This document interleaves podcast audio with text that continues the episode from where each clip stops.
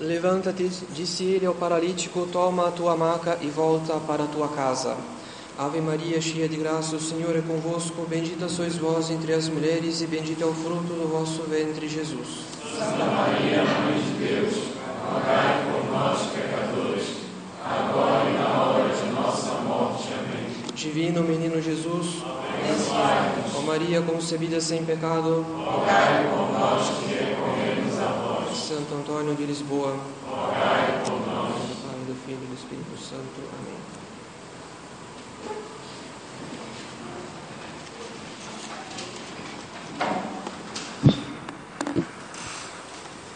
Caros fiéis, a teologia católica nos ensina que a vida interior, a vida espiritual, é semelhante a um organismo, porque a graça santificante que recebemos no sacramento do batismo e que se recupera pelo sacramento da confissão, a graça santificante não nos é dada para permanecer estática em nossa alma. Se não crermos que podemos crescer em graça, seremos como os protestantes, pois o protestantismo é uma falsa religião que não crê na santidade, isto é, na perfeição. Mas se não nos esforçarmos para crescer em graça, ainda que sejamos católicos de nome, agiremos como protestantes seremos protestantes na prática. É preciso, portanto, caros fiéis, esforçarmos-nos para crescer em graça, ou melhor, para desenvolver o organismo espiritual que nos foi infundido no batismo, caso queiramos não apenas parecer, porém agir como católicos. E aqui logo encontramos uma dificuldade bastante inoportuna. Ainda que desejemos a santidade, ainda que aspiremos a santidade, ela se mostra sempre muito longínqua, como uma miragem, como um horizonte que sempre se afasta. E vencidos pelo peso da cruz, caímos por terra e desistimos da vida espiritual, tão logo algo nos contrariar ou uma tentação se apresentar.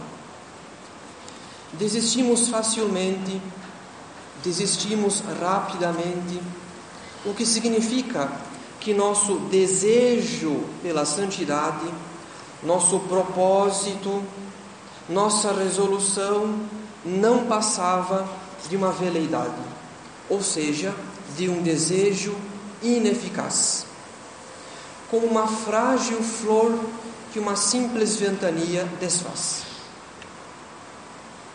Nossa vida espiritual, caros fiéis, frequentemente não passa de uma frágil flor que uma simples ventania desfaz. E isso, apesar das inúmeras confissões, comunhões e terços do rosário e isso apesar dos bons propósitos e da leitura espiritual. Por esta razão, devemos ler o Evangelho deste 18º domingo após Pentecostes no seu sentido espiritual, porque a enfermidade daquele paralítico é uma imagem da tibieza. Uma vez que a tibieza atrofia e paralisa os atos de virtude da alma e impede o progresso espiritual.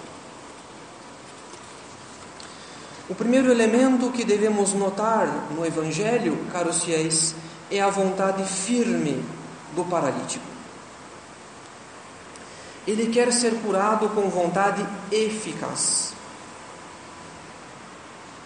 O Evangelho da Missa, extraído de São Mateus, limita-se em dizer que um paralítico foi apresentado a Nosso Senhor, ao passo que São Marcos acrescenta à cena algumas circunstâncias muito valiosas para a nossa meditação, pois declara que em torno da casa onde estava Nosso Senhor se encontrava uma considerável multidão, de tal modo que não havia lugar sequer à porta. O paralítico queria ser curado e por isso não se resignou a ficar fora da casa. O paralítico queria ser curado e por isso não desanimou diante da multidão que obstruía a porta da casa. O paralítico, portanto, tinha uma vontade firme que nenhum obstáculo pôde demover. Do mesmo modo, caros fiéis, se não quisermos que nossa vida espiritual seja como uma frágil flor que uma simples ventania desfaz, devemos substituir nossa veleidade habitual por uma vontade firme e eficaz. É preciso querer ser santo e não apenas suspirar pela santidade. É preciso avançar na peregrinação rumo ao céu e não apenas calcular distâncias, como quem teme o cansaço, como quem teme as renúncias, como quem calcula se a santidade vale os sacrifícios que traz consigo. Isso é a veleidade, ou seja, uma vontade ineficaz que condiciona a santidade às circunstâncias fáceis e agradáveis, que exclui toda contrariedade e mortificação, toda renúncia e sacrifício. A veleidade não alcança o céu, porque o amor a Deus e o amor próprio desordenado são irreconciliáveis. Quem ama a Deus odeia tudo aquilo que se opõe à caridade. Ao passo que quem ama desordenada, desordenadamente a si mesmo, cedo ou tarde irá se opor gravemente à caridade e renunciar à graça. A vontade firme e eficaz do paralítico, caros fiéis, é digna de admiração e imitação. Por essa razão, o segundo elemento do Evangelho que devemos notar são os meios que o paralítico tomou para chegar até Nosso Senhor. Segundo São Marcos, impedido de entrar na casa pela porta, o paralítico foi carregado por quatro homens que subiram a escada exterior da casa e o desceram por uma abertura no teto. O paralítico poderia esperar uma outra oportunidade para encontrar Nosso Senhor. Ou então simplesmente aguardar a sua saída da casa. Mas em ambos os casos não estaria seguro de poder encontrá-lo. O paralítico tinha pressa de se encontrar com Nosso Senhor e por isso escolheu o meio mais rápido e o mais seguro. Em outras palavras, o paralítico fez tudo o que estava em seu poder. Mesmo sendo enfermo, ele pôde se aproximar do Salvador enquanto muitos eram os que se aglomeravam em torno da casa e que não fizeram o que o paralítico fez. Caros fiéis, uma das notas, uma das características da caridade é que ela é inventiva. Quem ama sempre descobre meios para comunicar o seu amor. A vontade do paralítico não estava paralisada pela tibieza.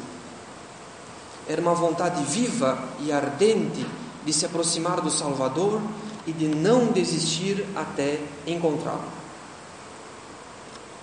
O paralítico, portanto, fez tudo o que estava em seu poder.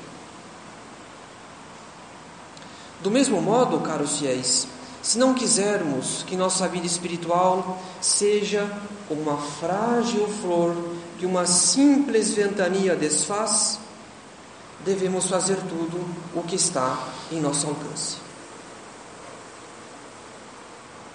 Quando percebemos a violência de uma tentação, ou quando somos contrariados por uma tribulação, se não rezarmos com mais intensidade, se não procurarmos o remédio da mortificação, se não recorrermos à Santíssima Virgem pela arma do Santo Terço do Rosário, se não fugirmos das ocasiões de pecado, o que ainda não parece evidente para todos, não podemos nos justificar diante de Deus que a tentação nos seduziu ou que a tribulação nos esgotou.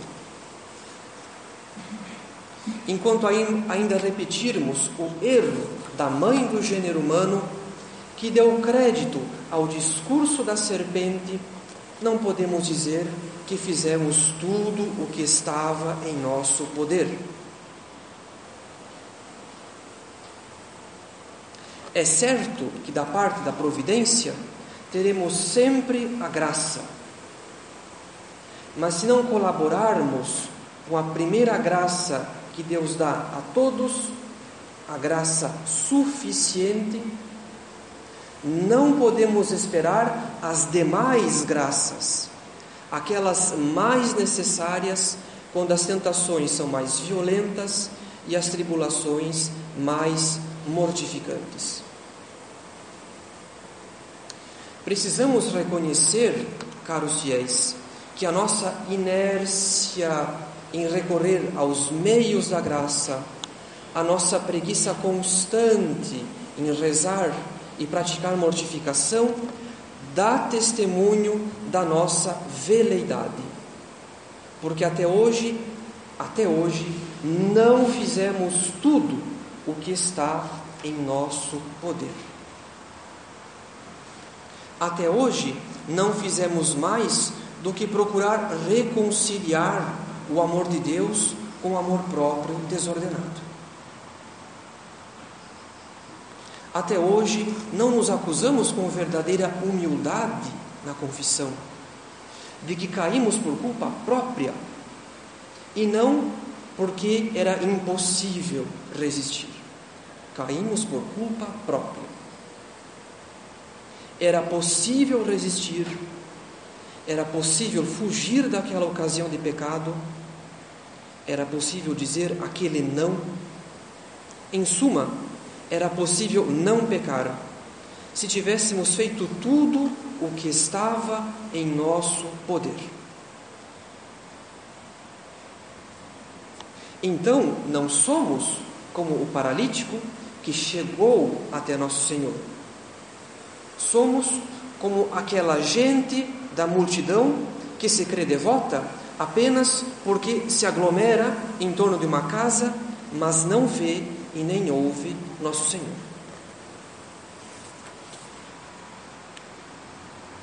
Assim como a, ima assim como a enfermidade do paralítico é uma imagem da tibieza, a sua descida até nosso Senhor pelo teto da casa também possui um sentido espiritual.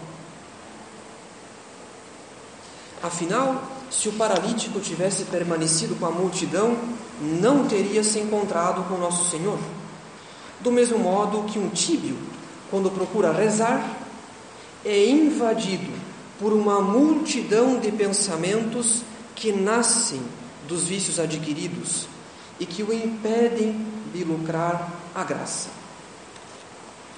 O tíbio, quando procura rezar, é invadido por uma multidão de pensamentos que nascem dos vícios adquiridos e que o impedem de lucrar a graça. Isso significa que quando alguém se afasta da vida espiritual com a pretensão de retomá-la futuramente? Ainda que tenha cessado de pecar, os maus hábitos permanecem na alma e continuam a molestar. Por essa razão, a tibieza só é vencida por uma grande força de alma, por uma vontade resoluta e decidida, por um desejo vivo de cessar de ofender a Deus, procurando não apenas fazer o estrito necessário, porque uma grande fogueira não se acende com faíscas lançadas em madeira verde. Se estamos paralisados pela tibieza, devemos fazer como paralítico, recorrendo a quem pode nos carregar e nos conduzir até nosso Senhor. A subida do paralítico, que se afasta da multidão e se aproxima do Salvador pelo alto da casa, é imagem da meditação. Pois a meditação nos faz considerar as verdades eternas sob a luz da graça e diminui em nós o fascínio e o apego às coisas do mundo. Pela meditação, em suma, nossa alma se eleva até Deus. Os quatro homens que carregam o paralítico, por sua vez, são imagem das virtudes morais, das virtudes cardeais Pois quem medita se dispõe a praticar a virtude.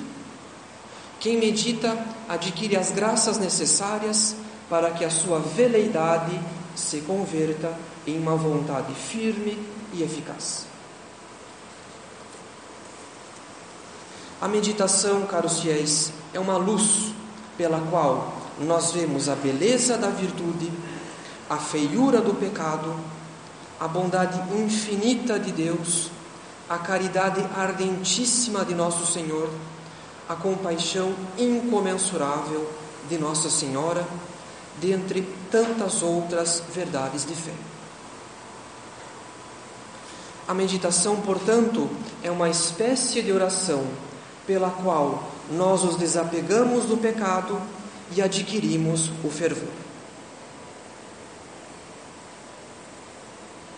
Enquanto não houver meditação, em nossa vida espiritual, nada irá nos elevar até nosso Senhor, porque todas as devoções, se não passam de orações vocais, todas as devoções nos alcançarão apenas a vitória contra a tentação presente, mas não nos darão os meios de extirpar as raízes que aquele vício fincou na alma.